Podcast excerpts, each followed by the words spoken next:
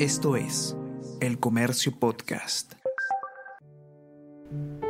Y quizá el mayor consejo que puedo dar es si tu hijo o tu hija alguna vez viene con intención de contarte algo y es algo escandaloso, muérdete la lengua y escucha y pon la mejor cara de palo que tengas y muéstrate comprensivo porque cuando un hijo abre la puertita para depositar tu confianza, su confianza en, ti, eh, y tú cierras esa puerta con algún gesto, pues esa puerta ya no se va a volver a abrir, o no de la misma manera. No hay nada en el mundo como el abrazo de un padre, desde ese que dio la vida hasta el que adoptó con el corazón o el que asumió la responsabilidad con amor a pesar de que no estaba en sus planes. Como todo en la historia, ser padre ha evolucionado con el tiempo. Hoy por hoy, son cada vez más los hombres que adoptan una postura activa en el rol, deconstruyéndose y cuestionando todo por esas pequeñas personas que guían en nuestra compleja sociedad. En el episodio de hoy ponemos en conversación lo maravilloso y complicado de la paternidad, junto al escritor Gustavo Rodríguez, también conocido por su libro Machista con hijas, y el influencer y profesional en marketing Fernando Sotomayor, del blog El útero de papá. Soy Celeste Pérez y les doy la bienvenida a un capítulo más de Eso no se pregunta, el podcast del comercio creado para cuestionar todo aquello que normalizamos en el pasado. Te estás escuchando. Eso no se pregunta. Le preguntas a tu papá o a un amigo qué significa o significaría para él ser padre, lo más probable es que recibas respuestas absolutamente diferentes. Sin embargo, hay algo en lo que muchos coinciden. Se trata de un reto continuo. No solo por la responsabilidad de cuidar y guiar de la mejor manera a un nuevo ser humano en el mundo, sino también por el hecho de que la sociedad, en la actualidad, invita a repensar este rol de muchas maneras. Creo que siempre ha sido difícil para mí ver lo positivo de las cosas. Criar a una hija sin ayuda por tantos años es una angustia constante. Siempre temo lo peor.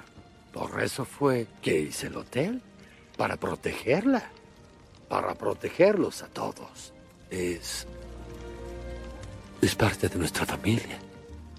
Papá ya no tiene por qué ser más el serio de la casa o al que no se puede acudir si hay problemas. Tampoco tiene que ser aquel con el que no quieres llorar ni compartir tus secretos. Estos y más estereotipos se han ido replanteando a través del tiempo. Y el peruano Fernando Sotomayor es uno de los padres que ha tomado las redes sociales para compartir con humor este tipo de vivencias. Mi nombre es Fernando Sotomayor, tengo 34 años, soy papá hace cuatro de dos niños, Luciano que tiene cuatro años y Lorenzo que tiene un añito, acaba de cumplir hace poco. Eh, me dedico en realidad, en mi día a día trabajo en una empresa de tecnología, trabajo en el área de, marketing, en el área comercial, y en mi vida en paralelo eh, me gusta escribir mucho sobre paternidad, y sobre todo de paternidad activa, que es un poco eh, el motivo por el cual tiene origen mi blog, ¿no? que, que es el útero de papá y que habla justamente de ver cómo los papás, que digamos, el útero que es el órgano más importante donde se, se aloja un bebé durante nueve meses para nacer y que, genera vida, es algo que los hombres no tenemos, ¿no? Entonces, pero sí podemos empezar a construirnos uno una vez que el, niño nazca y es una forma importante de poder involucrarnos y ser activamente responsables con nuestros hijos. Para el escritor Gustavo Rodríguez, al principio, la paternidad no fue un asunto trascendental. De hecho, lo vivió como algo más en la lista de lo que se supone debe lograr un joven entrando a la adultez luego de consolidar un matrimonio. Sin embargo, y con la llegada de sus tres hijas, el panorama fue cambiando, tanto así que ellas le han enseñado muchísimas cosas más de lo que esperaba, inspirándolo incluso a crear el podcast Machista con Hijas, donde comparte con su comunidad parte de lo que es su travesía como padre en pleno siglo XXI, en que estereotipos tradicionales van despidiéndose y poco a poco más adultos se suman a la complicada pero no imposible, de construcción. La, primera clarinada ocurrió cuando me enteré de que iba a ser padre, porque esta frialdad, te la digo que es, fue como que deberíamos ir previendo que ocurra, ¿no? Pero mis tres hijas vinieron al mundo sin que las planificáramos específicamente, ¿no? Mi esposa entonces salió embarazada la primera vez y fue más o menos sorpresivo. O sea, en el marco estaba que saliera embarazada, pero cuando de pronto me dijo, tengo una sorpresa, media hora después de que mi esposa me dijera que está embarazada de nuestra primera hija o hijo, no lo sabíamos en ese momento, me puse el cinturón de seguridad con la mayor resolución que había tenido hasta entonces. En esa época no era obligatorio, me parece, ponerse el cinturón de seguridad como es hoy, pero me lo puse con una seguridad, ¿no? Como diciéndome, una vida va, eh, ya está empezando a depender de ti de alguna forma. Eh, y, y claro, el gran campanazo, el gran cachetadón para despertar es ver a tu hijita o tu hijito nacido, ¿no? Ese fue el gran, gran momento finalmente en el que interiorizas eso. Es lo que nos pasa a los hombres, quizá un poco bastante más tardíamente que las mujeres, me, me imagino.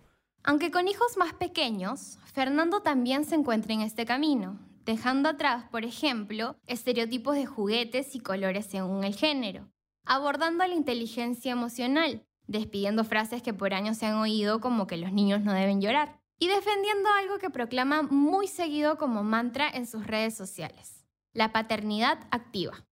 Que es algo también muy importante de cara a hoy en día, cómo construir una, nueva paternidad, ¿no? Que se hablaba hace muchos tiempos de los colores que están sexualizados o, general, o por algún género en específico, cuando en realidad es algo que hoy en día pues, no tiene ni pies ni cabeza estar asociando en pleno siglo XXI con todo lo que venimos viendo y, y construyendo día a día. ¿no?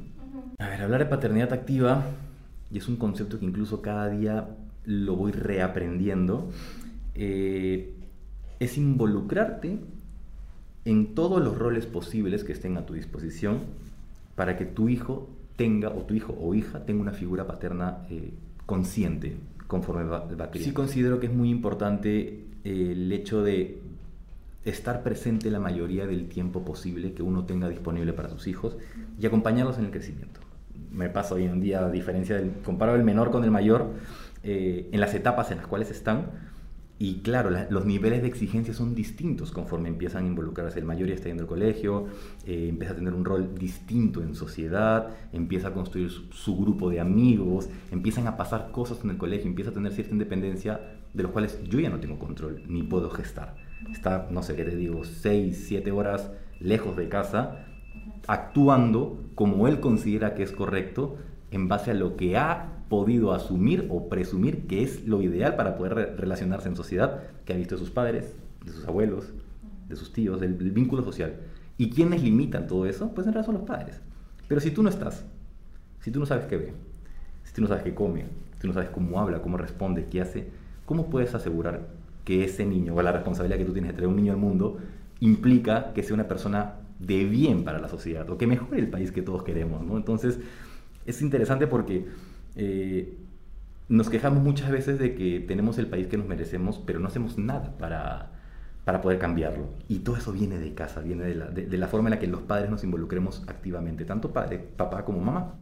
Esto es algo que también ha percibido el escritor Gustavo Rodríguez, quien incluso notó que como sociedad numerosos estereotipos se han normalizado y muchas veces se aplaude al padre solo porque es responsable o cumple con una pequeña tarea, en comparación a la labor continua que puede desempeñar una madre. Bueno, en la época en que yo fui, me convertí en padre, eh, la carga tradicional seguía estando en las mujeres, la mayor carga del, del embarazo, obviamente, y hasta ahora lo es, lo es así. Eh, yo creo que eh, mi propensión a dejar de pensar en ser un padre tradicional fue producto de una larga rampa que se fue dando a lo largo de los años. O sea, yo no, no es que en los primeros años de mis hijas me traté de ser más equitativo. No, yo como yo vine a, replicar el mismo sistema del cual venía sistema machista que dividía claramente los, los deberes en la casa, los roles entre lo que implica ser padre y lo que implica ser madre. Y creo yo que con mi primera hija también repliqué eso y mi esposa también, porque venía de un hogar así, tradicional. Eh, Después es que fui eh, interiorizando que la balanza no estaba tan equilibrada como uno podría pensarlo. Pero sí me fui dando cuenta de una cosa, y es que a pesar de que yo cambiaba el 5% de los pañales, por ejemplo, eh, los comentarios hacia mi 5% eran bastante elogiosos, cuando mi esposa pues se encargaba del 95% y nadie eh, la felicitaba por eso, porque era lo que se esperaba. Eh, era una carga muy, muy, muy difícil. Y también me fui dando cuenta, ya con mi tercera hija, por ejemplo, que yo nunca tuve que renunciar a nada eh, por la paternidad. O sea, puedes renunciar a ciertas horas de juego, a ciertos momentos de, de tiempo libre, en mi caso. Pero mi esposa tuvo que renunciar a su carrera. O sea, tuvo que posponer sus sueños de realización personal más allá de ser madre. Y eso a los hombres no nos pasaba. O sea, me fui dando cuenta de eso poco a poco. Em, entonces, eh, digamos que sí, hubo cosas de las que me fui dando cuenta mientras mis hijas no hablaban, mientras eran, eran pequeñitas, y hubo otras de las que me fui dando cuenta conforme mis hijas fueron creciendo y fueron interpelándome desde su inocencia a veces y ya más grandes desde su militancia. De lunes a viernes desde las 6 de la mañana, despierta y mantente informado escuchando el podcast de las 5 noticias más importantes del Perú y el mundo en la sección podcast del comercio.pe o a través de Spotify, Apple Podcast y Google Podcast. A puertas del Día del Padre, también le planteamos a Rodríguez una pregunta compleja. Desde su posición como padre de tres, ¿Qué recomendación le daría a quienes se encuentran en el mismo camino de la paternidad? Ah, bueno, ¿quién soy yo para decirle a alguien cómo mejorar como padre? Pero si me permiten algo, podría decirles felicitaciones. Eh, entiendo lo complicado que puede ser ser padre sin instrucciones. Eh, y quizá el mayor consejo que puedo dar es, si tu hijo o tu hija alguna vez viene con intención de contarte algo y es algo escandaloso, muérdete la lengua y escucha y pon la mejor cara de palo que tengas y muéstrate comprensivo porque cuando un hijo abre la puertita para depositar tu confianza, su confianza en, ti, eh, y tú cierras esa puerta con algún gesto, pues esa puerta ya no se va a volver a abrir, o no de la misma manera. Eh, eso, yo creo que el mayor consejo que puedo dar es ese. Estemos siempre listos para escuchar lo que nuestros hijos nos quieran decir y no, y no juzgarlos, sino tratar de entenderlos. Para Fernando, por su parte, hay una cosa más que debe quedar clara. Padre muchas veces no es aquel que da la vida, sino el que acompaña con amor y toma la decisión de serlo día con día. Ejercer la crianza, para mí ser padre es ejercer la crianza y la paternidad de una manera activa, voluntaria, es una decisión propia el hecho de, asumir la crianza, con lo cual no implica, y es una gran diferencia que yo siempre hago del, ser progenitor, ¿no? o sea, la, paternidad no tiene nada que ver con traer un niño al mundo. es una decisión que tú asumes y que construyes diariamente desde que tienes un niño en vida en tus brazos y, que asumes criarlo y guiarlo por el resto de tu vida. ¿Y acá con quién viniste? ¿Quién, con quién estás acá? Con mi papá, que me está criando desde hace cinco años ya, que yo lo quiero mucho, lo siento como mi papá de sangre. Él es Ariel Cisnero y yo lo quiero porque él me crió como un padre y es muy bueno conmigo, él me enseñó a cantar, cuando yo sea grande me voy a poner en el apellido Carlos Gustavo Cisneros como el nombre de él. ¡Vamos, Ari! ¡Fenómeno! ¡Qué lindo! Además, rescata un punto importante sobre el amor de papá. Así como el de las madres, es desinteresado, no transaccional. Se brinda desde el día uno sin esperar nada a cambio y no por eso deja de ser menos puro o fuerte. Ser papá yo te puedo decir que es lo más grande que me ha pasado en la vida. Te puedo decir que es el único tipo de amor puro y sincero que puede existir. La gran mayoría, en, toda nuestra vida, incluso las relaciones afectivas, todo es transaccional. Si te das cuenta con tu pareja o algo, si tú das mucho amor o eres muy detallista, empiezas a sentirte, escúchame, estoy siendo muy detallista, ¿no? La otra persona no está, siendo, no está retribuyendo un poquito lo que esta relación se da. Con los hijos no pasa así. Tú con los hijos tú le das amor y no esperas que te devuelvan el amor. No esperas que sean recíprocos ni equitativos con lo que tú das por ellos ni haces por ellos. Es el amor más desinteresado y más puro y sincero que puede existir en la vida. Y no te das cuenta hasta el día que eres papá o el día que eres mamá. Es un amor que teóricamente no vas a saber, no vas a encontrarle palabras. Mi pequeña Lisa, Lisa Simpson. Eres lo mejor que ha acompañado a mi apellido, ¿sabes? Desde que aprendiste a ponerte los pañales, has sido más inteligente que yo. Papá. No, déjame terminar. Siempre he estado orgulloso de ti. Eres mi mejor logro y lo hiciste tú solita. Me hiciste entender mejor a mi esposa y a ser mejor como persona. Y también eres mi hija. Nadie podrá tener una hija mejor de lo que eres tú. Papá, exageras. ¿Ves? Todavía me ayudas. Queda claro que la paternidad no viene con un manual de instrucciones. Y quizás por eso es que a veces es tan complicado descifrarla. Sin embargo, el amor, la comprensión y el respeto son cosas que nunca deberían faltar. Al fin y al cabo, la mejor respuesta sobre si lo estás haciendo bien o no la tendrán tus hijos, con sus acciones, mensajes y muestras de afecto. Recuerda que cada día se puede aprender algo nuevo y mejorar. Nunca les he hecho esa pregunta porque creo que temía la respuesta y siempre esperaba atisbos ¿no? de una evaluación en los días del padre, ¿no? cuando te dejan alguna nota, alguna carta. Pero creo que yo que la verdadera respuesta es invisible, o en todo caso no es literaria, sino que se da con los momentos de confianza que tienen contigo. Cuando te cuentan sus cosas o acuden a ti, o finalmente quieren pasar tiempo contigo. Que es algo que no necesariamente pasaba en mi, en mi caso con mis padres mis hijas adolescentes solían hacer sus reuniones en mi casa, sus amigas solían venir aquí.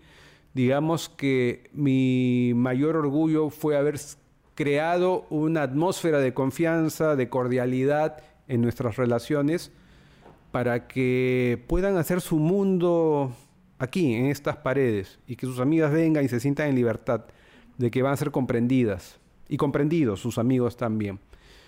Eh, entonces yo creo que sentir eso finalmente, la armonía alrededor de nuestras relaciones, es la mayor respuesta a que quizá he hecho una buena labor o he tratado de hacerla. Esto ha sido todo por el episodio de hoy. Agradecemos la participación de Fernando Sotomayor, a quien pueden encontrar en Instagram como arroba el útero de papá, y a Gustavo Rodríguez, a quien pueden seguir como arroba Gustavo Escribe y que ha publicado recientemente un nuevo libro. 30 kilómetros a la medianoche. Por último, desde aquí les deseamos un feliz Día del Padre a todos aquellos que asumen su papel con responsabilidad, pero sobre todo con amor. Feliz día también a esos abuelos que siempre tienen un abrazo esperando, a los tíos que acompañan en las locuras y también a esos papás que no están más con nosotros, pero cuyo amor sigue vigente a través de las enseñanzas y memorias que nos dejaron. No debes sentirte asustado, estaré bien. ¿De qué estás hablando? No tengo miedo. Si obtengo la custodia de Julian, seré un padre para siempre. Y eso te asusta porque crees que es muy probable que pueda fracasar. Sonny, no es muy probable. Es una realidad. No es cierto. Puede asustarte que alguien me robe la billetera en un barrio feo o que me rompa una pierna esquiando, pero no te asustes de que me convierta en un padre porque no fracasaré en eso, no lo haré. Amo demasiado a este niño. Lo amo tanto como tú me amas a mí. Yo solo lo aconsejaré y lo guiaré y estaré ahí para él siempre que me necesite. Volaré a Nueva York para estar en su juicio. Aunque no esté de acuerdo con su razón de estar, lo apoyaré. Sé que esto es lo correcto, papá, porque moriría por ese niño, solo para que no sintiera ni un ápice de tristeza. Por eso estás tú aquí hoy, para protegerme, para temer por mí, para ser un gran padre. Exactamente es lo que voy a hacer. Eso ha sido todo por esta semana. Agradecemos al equipo de producción de podcast de El Comercio conformado por Soine Díaz y Josema Romero. Nos volvemos a encontrar en un próximo episodio. Esto fue El Comercio Podcast.